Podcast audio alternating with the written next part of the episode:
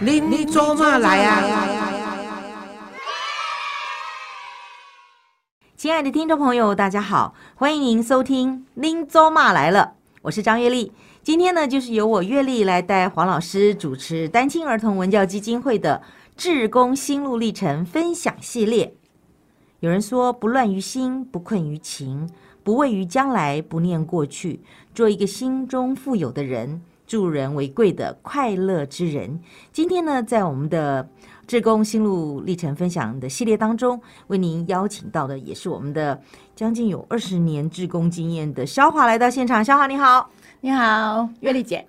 实在是不想叫你月丽姐。大家当义工看起来都好年轻哦。嗯当初是什么样的机缘进入基金会当义工？呃，其实一开始那是差不多二十年前，嗯黄老师这边有一个那个单亲回娘家的活动，嗯，就是让在台北或者其实可能也不限台北吧，嗯就只要是单亲亲的的妈朋友嗯妈妈或爸爸，嗯他就是独自没有娘家可以回嘛，嗯嗯嗯对，那可能在以前的年代是比较被忽略的，办了这样的一个活动，所以你就我参加了我就带着我的儿子来参加了，啊哈哈结果来哇，我真的好感动哦，你之前认识黄老师吗？不认识也没见过这个人。嗯都没有，是而且根本不知道黄老师 是谁。啊，反正你那时候觉得说，哦，有回娘家，哎，我也来回娘家看对看。对就对，就那时候就说，说，哎、这么有一个这样的活动，我就想，好，那我就去参加看看。是是是，嗯那时候就我就很单纯的想说，哎、回娘家应该会有很多单亲妈妈，然后带他们的小孩来，嗯那小孩子跟小孩子也有互动，我就是就单纯这样想。对啊，结果是不是你如其所想象的？哦，超出我所想象 的，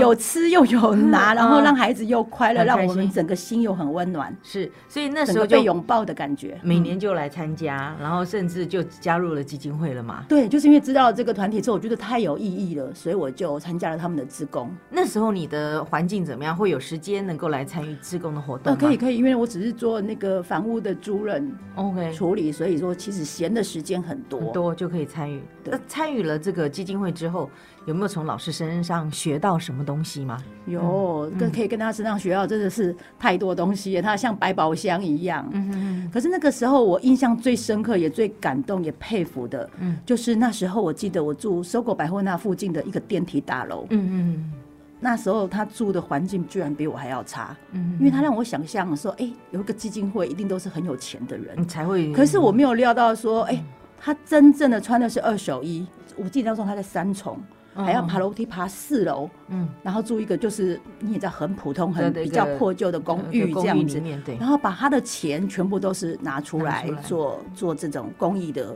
是东西，让我就深深的很受影响。对，所以我从那时候开始，我就是你觉得做义工是一件很很有意义的事情。我们单亲儿童文教基金会不是有钱的人拿来报税用的，是真的是有心来做事情的。老师到现在都自己都没有自己的房地产，对，就是因为对不对这一点，才让我真的是很佩服跟感动的。是嗯，那其实我想，呃，每一个人参与了这个活动之后，都有自己的一个故事，然后是不是也是有跟老师一起讨论，或是在老师在心灵上面或生活上面有没有特别帮助您吗？其实我是未婚妈妈，嗯我从三十几年前我就第一次未婚生子，嗯，对，然后后来就是呃以前的年代啦，然后种种原因，嗯然后再加上以前的年代是觉得未婚生子是一件很丢脸的事情，我们可以跟大家说，大概呃，肖华的年龄是五年级生，这样子可不可以讲？哦，尽管讲没有关 系，我我五年级生，五我年级生、本来啊，很希望很对骄傲说我今对我啊十七岁了，对啊，那所以就说，哎、嗯其实，在比如说，呃，在早期的那个年代，如果说是没有一些基金会或是没有一些团体保护我们的话，像未婚妈妈是真的非常孤立，而且害怕，而且是被人歧视的，对不对？对，那时候你是怎么处理这件事所以那时候情当然是不认识黄老师，如果那时候我有认识黄老师，故事整个就一定就会翻不转一样了，对呀、嗯而且又有那么好的，就就对那个对机构啊什么，我们都会好好的更加强的保护你。但是你那个时候是怎么样度过你的生活的嘞？没有，那时候其实我真的是人生比较醉生梦死。当年就是因为他们把孩子藏起来，说要送给别人，哦才强迫着逼迫我结婚。会让你有这样子的一个对，当时他们非常残忍啊，嗯就这样逼迫。那是我这辈子第一次想要跳楼、哎，我是一个非常乐观的人、哎、嗯当年我父母亲他们这样逼着我的时候，我是真正的想要从台北的那个乔治呃去哦就是民族东路海我傍知道晚对面那个十几楼，我准备要跳楼哎、你那时候情绪是就没有那么人一次是没有人知道。对啊，我觉得我我我的孩子为什么你要把我藏起来？就是我用心，可能就想要就是生一个孩子，属于就是，当然我我我不我不敢说这样是一定是对，哦对嗯好但是人有人每个人背后的故事，我只能说我的故事，当时的我，我就只想要有一个嗯孩子，我的家庭就是这样，就是我跟孩子，后来我就失去了儿子，就变成归男方那边了，孩子就给他爸爸去养了，对，不还好嘛？他就有一就是因个为他结自己了的结家了嘛。婚以后就会变成就对，就变成男方的，以前法律上是这对啊样，，好了，那就当做你又单身嘛，再单对，身我又在一次单身，所以所以好那十年失去那个大儿子之后，其实我是人生是真的比较醉生梦死。可是妈妈就叫你赶快再找一个人嫁了嘛。没有，他倒倒没有这样，啊没有嗯没他就有不管了。他说，反正你结过婚以后，我就不管你了。那个时候你才大概也才二十三，岁左右，啊所以对二十三岁到三十三岁中间，你就你什么叫醉生梦死？你的日子怎么我的过醉生梦死是因为 我是做房屋租赁是啊工作嘛，所以嗯其实很轻松，嗯就是不用去上下班制。对啊，就自己而且每天就掌很控时间闲，然啊后就会嗯有一些姐妹们、哦，每天就陪着我吃喝玩乐，这唱个歌这个就是我所谓的醉生梦死。你后来又有一个小孩，对，就是因为隔了快十年，嗯，哦我就觉得那醉生个梦死之后，整总个要心还是很空洞。总要有个定下来的时候。对，那后来又结婚又生小孩了吗？哦，没有结婚，所以我又在第二次未婚生子。可是隔了十年之后，嗯，我妈妈、我家人他们就变得就跟以前比较不一样。我妈妈还陪我到美国去待产，哦，所以才去生了老二。请问孩子的爸爸是在你醉生梦死那一段时间认得的吗？呃，对，就是以前我们的同事。然后就同事，那就结婚啊啦、没有没有，呃，我就是不想结婚，所以他那个同事都很清楚知道我的故事啊。即使把孩子生出来，我也是不要跟你结婚。他帅帅的嘛，我就开玩笑说，哎，有一天我老了，如果我想要再要一个小孩，哎，那你借我。嗯，啊他就也很爽快地说，哦好啊。哦嗯，结果哪知道，对，你就抱定就是单独自己一个人抚养小过一孩生，一个人过一生。所以说，就从我生了小儿子之后，我嗯就会比较去留意有一些公益团体，哦也就是因为他才会让我有机会去注意到单亲回娘家。那你不考虑真的再去找一个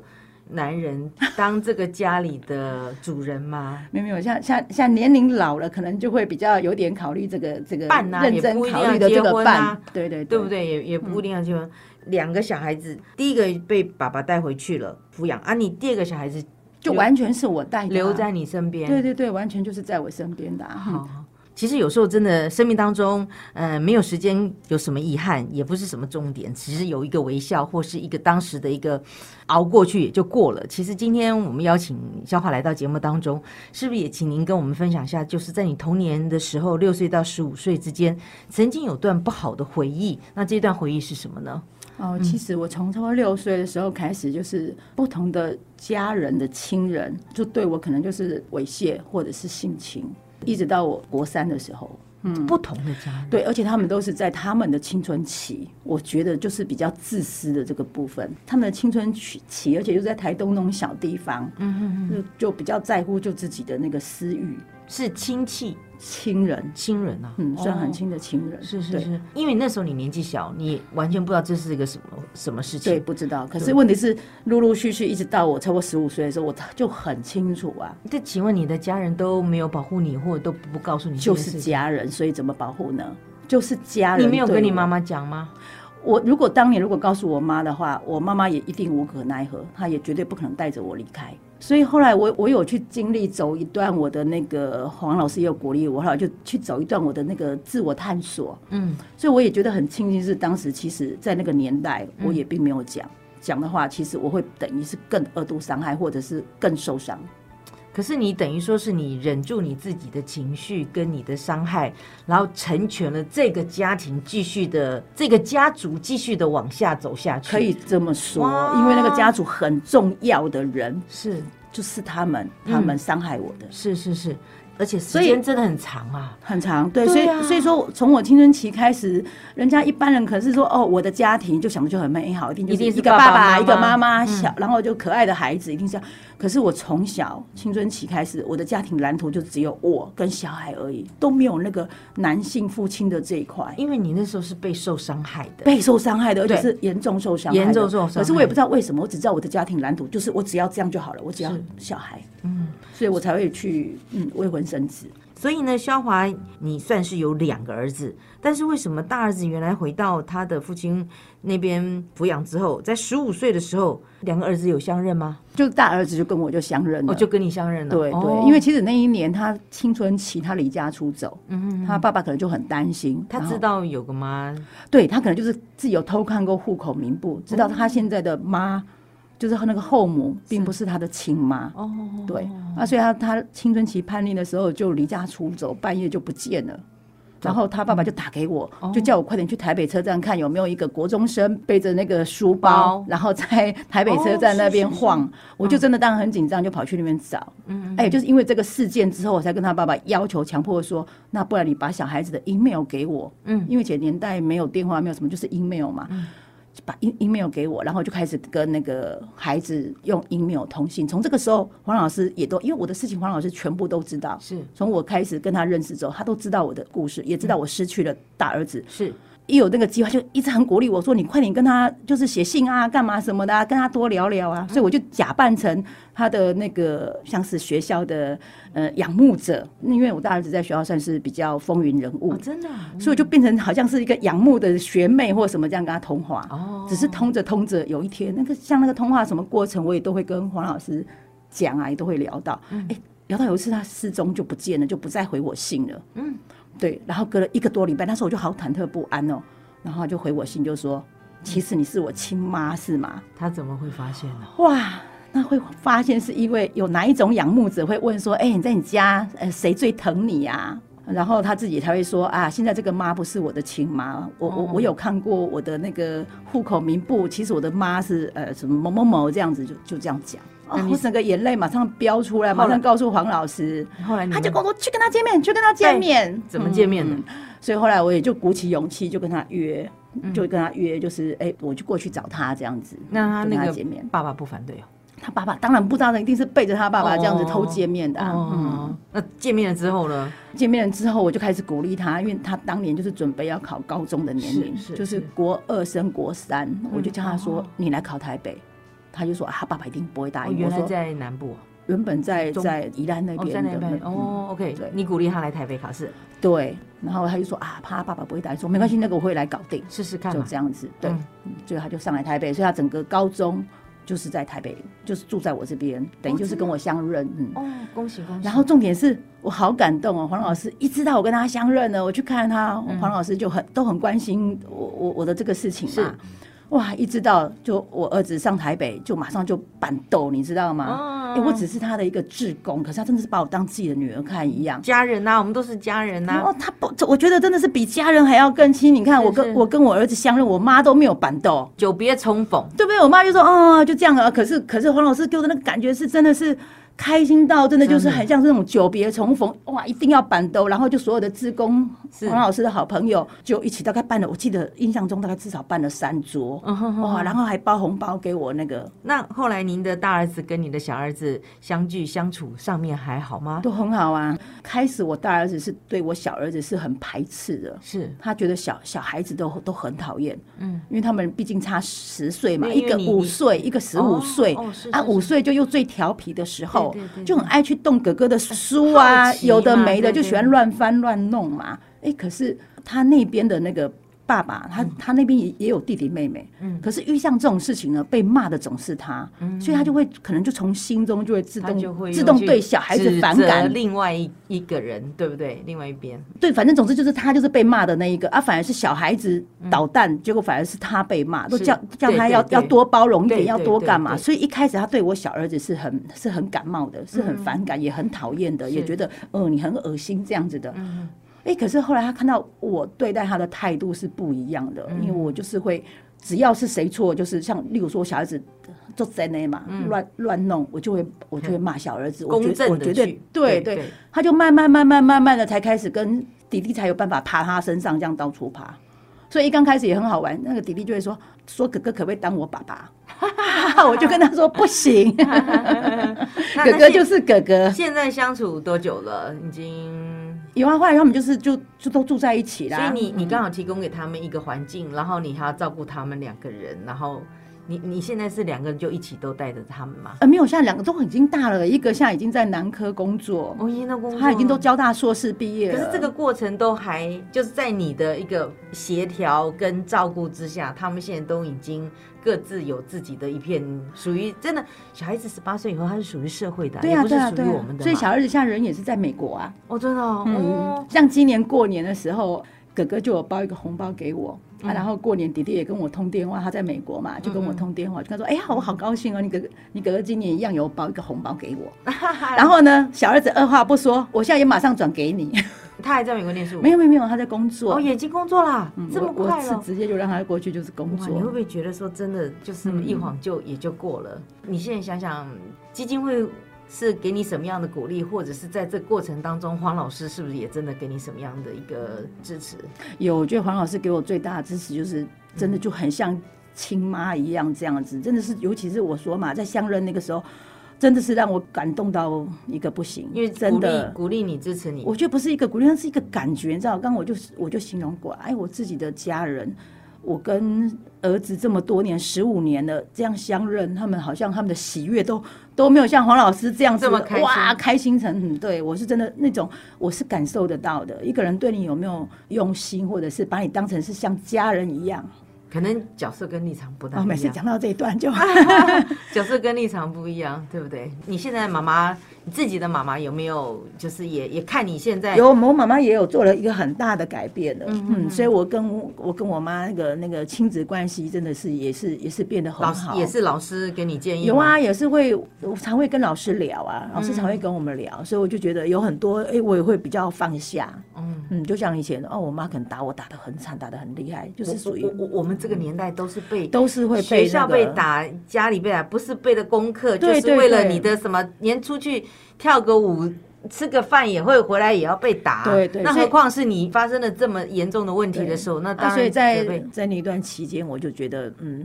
那个黄老师就是好像就像是一个一个妈妈给我一个很大的温暖跟支持一样。嗯，而且这个妈妈就是合情合理又明智又开朗，嗯，然后能够永远的支持着你。 那走过了那么多的路，历经了这些过程，那你你希望期许就是，尤其老师也给你一些建议后，你会怎么样的继续在完成你下面的一个使命，或者是你的这个计划吗？嗯，使命 啊， 还好啦，没有什么使命。妈妈他们都还呃会有保我持妈妈联很络，健在啊，嗯啊我爸爸已经往生啊，对嗯，对。那还是有保持就、哦有啊有啊，就几乎我妈就是都是上台北来看我，所以现在回娘家的话，是可以回很多娘 家，有两个娘家可以回。呃有有黄老师这边永远是那个，所以我都会有时候都会叫他黄妈咪，我不会叫他黄老师。真的哈、嗯那有什么话要想要跟黄老师说？有啊，我觉得他在我很需要温暖的时候，他真的是给我很大的温暖跟支持啊。请问你妈妈都不知道那个之前的你那个六岁到十五岁的不经历知道，当时我妈不，我妈不知道，后来只是那时候我妈硬要把小孩子送走，送给别人，她跟我说让我就是找不到，送给人家养。啊？然后她只有告诉我说，除非你结婚，嗯，女孩子还没有结婚之前是要让父母亲管的，你结了婚以后我就不管了。我妈就说啊，女人本来就是应该要嫁人。嗯当时我就很很痛心的告诉我妈说，可是我不是一般女人，因为你从六岁到十五岁，我你妈就就听不懂，对。后来知道了没？其实我有暗示，我说那看看你们家族对我做了什么。其实我妈当时哭着说了一句话，说我到底是造什么孽、啊？可是像这个部分跟我妈核对，成有有一年我要上也是要上电视节目，跟我妈说妈我要上电视节目，嗯嗯，所以我有跟她核对这个部分的时候，她就说她忘记了。反正当年后来就是因为这样，不是说后来我就真的想自杀，是这辈子第一次想自杀，就是因为他们叫我决定我要嫁人，要不然有就是小孩就是小孩就不见见了了，对，就这样啊，或者就不但就小孩不见哦，还要跟家族全部断绝往来。哦，那时候我跟我弟弟、跟我姐姐，我们感情很也好，是跟我很妹好妹的。嗯如果这一断绝，他们一定都听我妈话，绝对不敢不敢跟我有互动。哎、那就变成一个孤独的人呢、哎那真的是。之后我就打个电话给孩子的父亲，我想他毕竟还是孩子的父亲，就跟他先办了假结婚，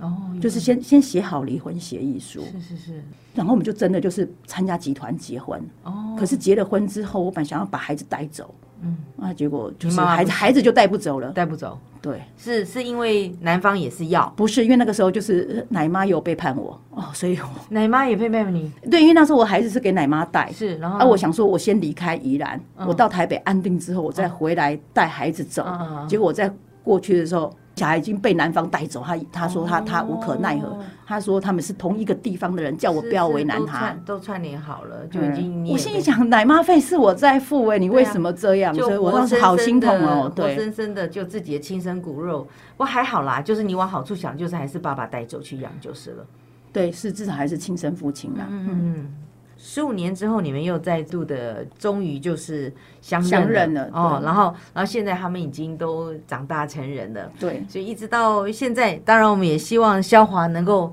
嗯，经过了那么那么嗯挫折，对不对？嗯难受的过程，然后还好你那时候没有这样跳下去，这样子，哦对嗯是不真对？的没有跳下去。 所以永远也在基金会里面，是不是也也学会了一些什么，会让你说重新在